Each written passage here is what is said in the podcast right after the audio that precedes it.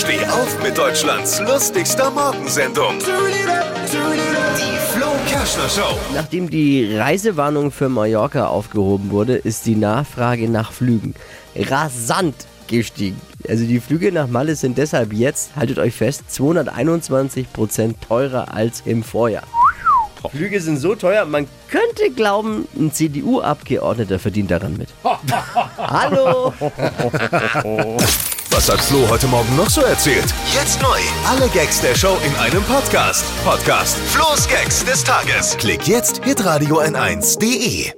Die heutige Episode wurde präsentiert von Obst Kraus. Ihr wünscht euch leckeres, frisches Obst an eurem Arbeitsplatz? Obst Kraus liefert in Nürnberg, Fürth und Erlangen. Obst-Kraus.de